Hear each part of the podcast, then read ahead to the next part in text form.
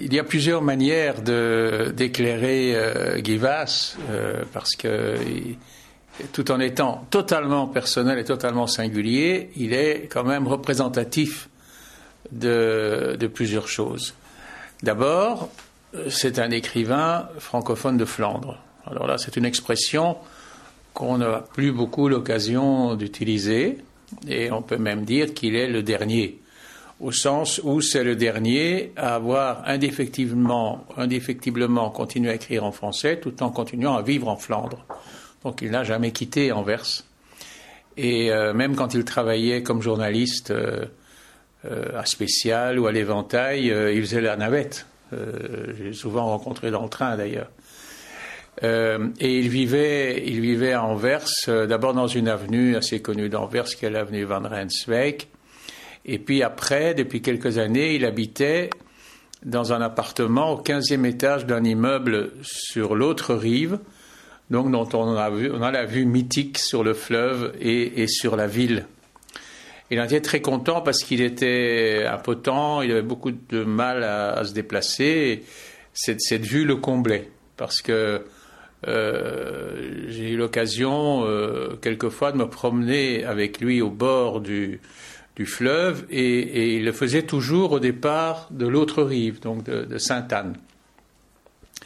Donc il est, il est complètement immergé dans, dans, cette, ville, dans ce port, euh, comme, euh, comme d'autres écrivains, mais qui sont essentiellement flamands. Il y avait Hubert Lampeau, qui avait d'ailleurs euh, rédigé une préface à un de ses romans, en traduction française d'ailleurs, où Hubert Lampeau, qui est un des représentants du réalisme magique flamand, donc dans la continuité de Johan Den, l'auteur de L'homme au crâne rasé et, de la nouvelle qui a inspiré Un soir un train à, Delvaux, euh, était donc un réaliste magique mais disait de, la part euh, que du point de vue euh, si on peut dire, on, devrait parler plutôt de réalisme mythique.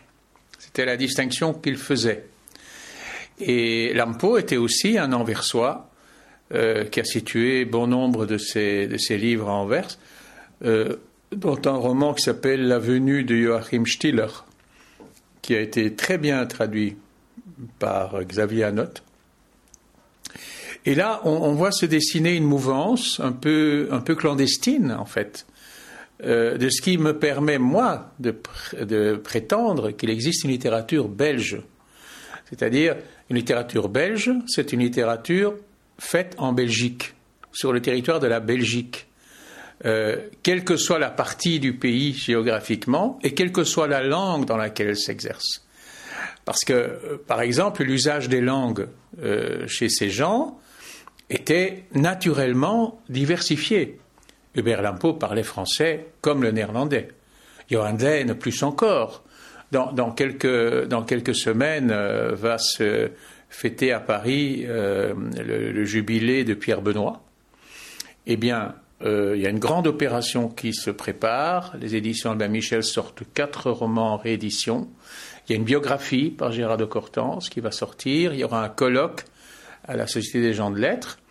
Eh bien, la seule étude biographique parue en français, mais traduite du néerlandais sur Pierre Benoît, est un livre de Johan Den. Et, et pourquoi Johan Den signait-il Den parce qu'il ne s'appelait pas comme ça, il s'appelait Thierry, c'est que sa famille était originaire de l'Aisne en France. Et c'est là aussi que nous sommes vraiment amenés, grâce à la littérature, à abattre toutes ces cloisons stupides qui euh, morcellent le, pays, à travers des, gens de cette ductilité-là sur le plan euh, culturel et, et linguistique donc il était, francophone, il, connaissait le, néerlandais, il le pratiquait, mais disons dans la vie quotidienne, euh, et il était issu d'un milieu euh, très lettré, euh, qui disons, était surtout actif dans l'entre-deux-guerres et qui publiait une revue littéraire à Anvers en français qui s'appelait Lumière. Et, dont l'un des animateurs était Roger Avermaet, qui était son, oncle. Et Roger Avermaet, c'était un, écrivain, disons, aux antipodes de Vass, c'est quelqu'un qui a écrit 100 livres, mais on se souvient pratiquement d'aucun d'entre eux. Mais, c'était quelqu'un d'extraordinairement actif et, grand connaisseur d'art. Euh, la plupart de ses bouquins, d'ailleurs, sont des monographies euh, sur, euh, sur des peintres.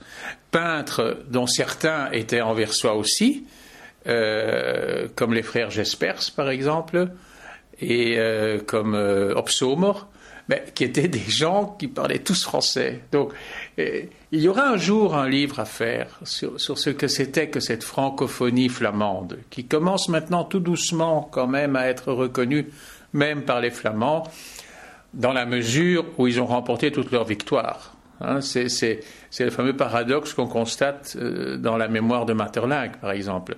J'ai étudié la façon dont le 50e anniversaire du, prix Nobel de Maeterlinck a été fêté il y a 50 ans. Ben, en Flandre, il s'est pratiquement rien passé parce que pour eux, le fait que Maeterlinck ait eu le Nobel, c'est sans doute dû au fait qu'il écrivait en français, donc c'était un traître à la cause. Tandis qu'aujourd'hui, c'est du côté flamand que se passe le plus de manifestations, parce que, ayant réparé euh, beaucoup d'injustices, pas toutes aux yeux de certains, euh, ils peuvent maintenant, de manière assez décontractée, euh, récupérer Maeterlinck en disant oui, il écrit en français, mais enfin, c'est une grande personnalité de la culture flamande. Et d'ailleurs, je dois reconnaître que moi-même, hier, dans une, euh, intervention au Collège Belgique, j'ai prouvé que la langue de Maeterlinck était une langue à la structure profonde néerlandaise. C'est-à-dire qu'il y a chez Maeterlinck, c'est ce qui a permis à Debussy de, travailler sur Pélers et Mélisande, un usage des, des voyelles allongées qui est sont beaucoup plus fréquentes en néerlandais qu'en français. Par exemple, un des plus beaux vers de la littérature flamande pour moi, c'est Karel van de Woestijn, euh, dans La Maison du Père. Il dit Het huis mijns vaders, waar de dagen trager. On dirait du Debussy. et, on voit bien chez, chez Maeterlinck que son goût euh, prosodique va vers cela. Donc, comme, on dirait chez Chomsky, il y a une structure profonde euh, germanique et une structure de surface latine. C'est une digression, mais je crois que c'est dans tout ce bain-là qu'il faut, resituer l'imaginaire euh, de Vass, parce que Vass était un grand lecteur, extraordinaire érudition littéraire. Je me souviens, la toute dernière euh, communication qu'il ait faite, c'était sur Hofmannsthal. Euh, il était passionné par le romantisme allemand. Là, là on voit bien la, proximité avec Grac, par exemple, et aussi par le fantastique anglais. Donc, euh, forcément, pour lui, Poe, ça comptait énormément, enfin, anglo-saxon, disons, et, puis évidemment Stevenson et surtout le Stevenson de Dr. Jekyll et Mr. Hyde. Et euh, il, avait un peu voyagé dans sa jeunesse, mais euh, il n'était jamais allé en Angleterre. Jusqu'au moment où sa femme, Lydie, euh, l'a poussé à faire un premier voyage en, Angleterre. Et ça a été pour lui une épiphanie. Londres et Édimbourg surtout. Et, sur Londres, il a écrit un de ses plus beaux livres qu'il a illustré lui-même de photos, euh, qui s'appelle Les cimetières de Londres.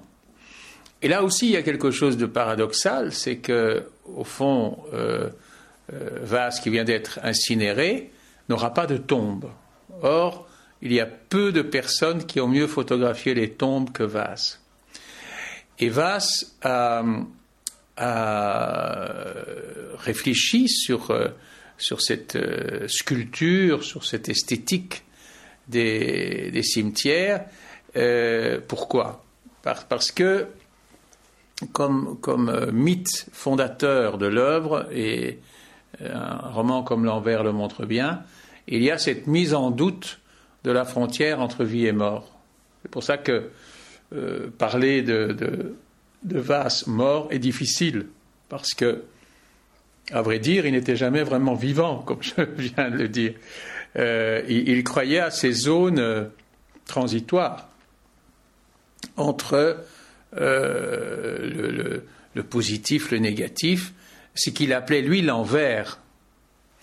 L'envers qu'il écrivait avec E, en titre de son second roman, mais qui renvoie à Anvers, sa ville.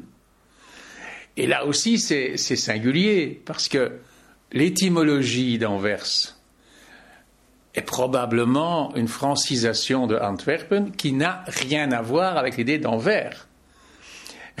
Donc, il, interprétait le nom de sa ville selon un code latin euh, qui lui permettait évidemment alors de, développer à perte de vue euh, euh, ces espèces d'interactions entre, différentes modalités du, réel et, du destin. L'argument des romans de, de est toujours apparemment flou. C'est-à-dire que, par exemple, dans l'envers, il s'agit de quelqu'un de quelqu'un qui serait tombé d'une falaise, que l'on dit mort et qui en fait vivrait toujours.